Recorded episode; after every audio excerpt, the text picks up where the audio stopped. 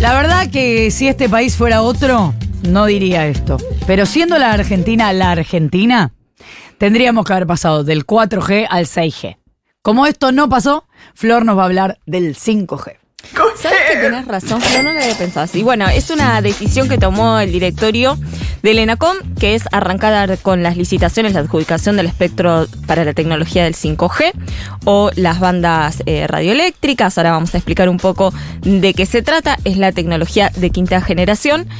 Es un paso muy importante en dos términos. En un, por un lado, en términos eh, tecnológicos y comerciales para el país, y por otro lado también tiene como su pata geopolítica que es interesante para contar. ¿Qué es lo que permite la tecnología 5G? Bueno, transmisión de datos como eh, se hace en el día de hoy con el 4G, pero de una manera muchísimo más rápida y además facilita muchísimas cosas de la vida cotidiana, como desde lo más básico que es poder descargarte una película en Cuevana y que se descargue de una manera mucho más Eh, rápida. mirá la que Bueno, tiró. perfecto. Tiró Entonces, la estamos, poniendo, estamos poniendo taca, taca, avanzando tecnología para que esta no pueda pagar Netflix. Puedes boludo, jugar, dale. podés jugar juegos en red de manera mucho más rápida, Ajá. pero en cuestiones más importantes todavía, eh, en todo lo que tiene que ver con la industria, hay un proceso que se llama machine to machine o máquina a máquina, que muchas veces necesitan que las bases de datos trabajen de maneras coordinadas y ensambladas, como trabajan en la industria, y eso se eh, realiza de una manera mucho más eficiente con este tipo de tecnología, porque transmite un caudal muchísimo más grande de datos y al mismo tiempo. Hay un, hay un cálculo que hacen para entender la diferencia con el 4G, que es la, la máxima tecnología que hay actualmente en la Argentina, que es el 4G permite más o menos 100.000 conexiones por kilómetro cuadrado y el 5G un millón. Claro, impresionante. 10 veces más más o menos.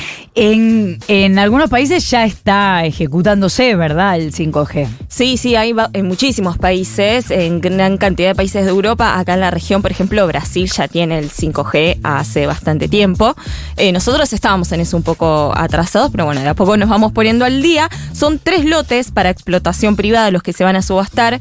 Están entre los 3.400 eh, 3.400 y 3.600 MHz, una cuestión esa quizás un poco técnica, pero para que la tengan presente. Y se reserva una frecuencia para el Estado Nacional, para ARSAT. O sea, van a ser cuatro frecuencias total, una queda en manos del Estado, tres son los que se ponen eh, en oferta. Cada uno se eh, estima que las empresas privadas van a ofertar alrededor de 350 millones de dólares, que es lo que propone además el Estado. Por lo tanto, esto significaría una recaudación de mil millones de dólares como impact- primer impacto económico de esta decisión que se tomó. ¿Qué empresas pueden participar? Bueno, todas las que estén vinculadas con las telecomunicaciones tienen que tener algunas condiciones, como por ejemplo estar presentes en, en muchas, en muchas provincias, ¿no? Tener un- una, una, un acercamiento que sea muy amplio, eh, pero las favoritas para quedarse con, con esas bandas van a ser Movistar, Telecom y Personal y Claro.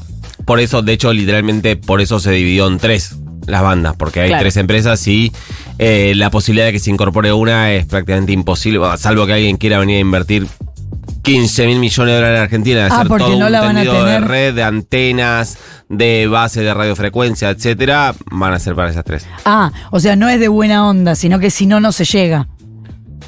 Eh, a ver, lo- no hay posibilidades hoy de que aparezca, aparezca un cuarto jugador en el, No. en el mercado. En su Ah, momento se empezó a nombrar como telecentro, ahí como se dejó trascender, pero la verdad es que no compite con el resto O sea, de estás las- diciendo por eso se divide en tres y no en más. Claro, Ah, pensé que no, o sea, no que la podría ser una en sola. realidad en cuatro, como decía pasa es que- Sí. Flor, una para una Estado. para ARSAT y las otras tres para cada una de las empresas de telecomunicaciones que dan por descontado van a hacer una oferta. No, aparte tiene que, o sea, si entra una, las demás tienen que entrar sí o sí, porque no hay chance de que Total. puedan después Sí, competir con otra gente, tecnología. obviamente. Eh, perdés clientes, digamos. Después hay algunas, algunas cuestiones importantes que también tienen un trasfondo como económico y geopolítico, que es este llamado a concurso de estas empresas se hace bajo ley local argentina que establece el principio de neutralidad de red. ¿Por qué digo esto? Porque todos los actores que hay a nivel internacional de software y de hardware pueden participar en la red.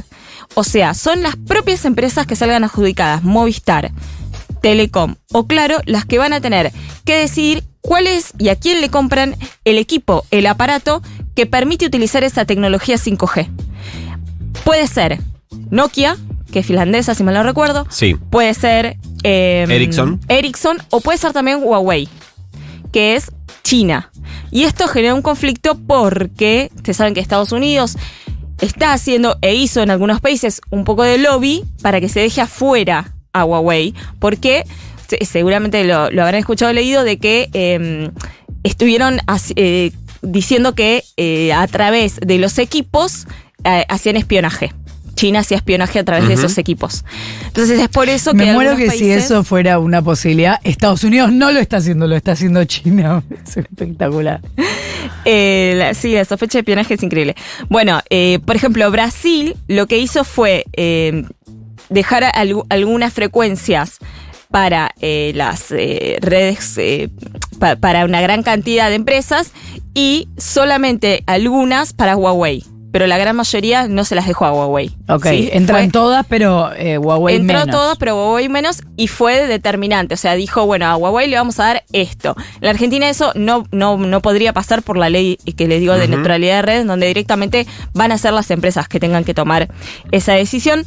Pero eh, para finalizar, digo, es la verdad que una noticia importante, necesaria además con este avance tecnológico, porque las implicancias que tiene, los usos que tiene, más allá de, de esta broma de los jueguitos, son muy importantes también en términos científicos y en términos de defensa de los países. Ah. Por eso también es que a Estados Unidos le interesa tanto. Hay dos datitos. Ayer vino, estoy como re en tema, pero ayer vino Claudio Ambrosini, que es el titular del ENACOM, que es que el responsable de la licitación, a Desiguales y eh, lo que contaba respecto de Huawei, de Huawei, dice que más allá de las presiones que las hubo, que además fueron públicas, que no sé, vino Sí. tipo, el Departamento de Estado de Estados Unidos, dijo Sí. que no quería que lo hagan.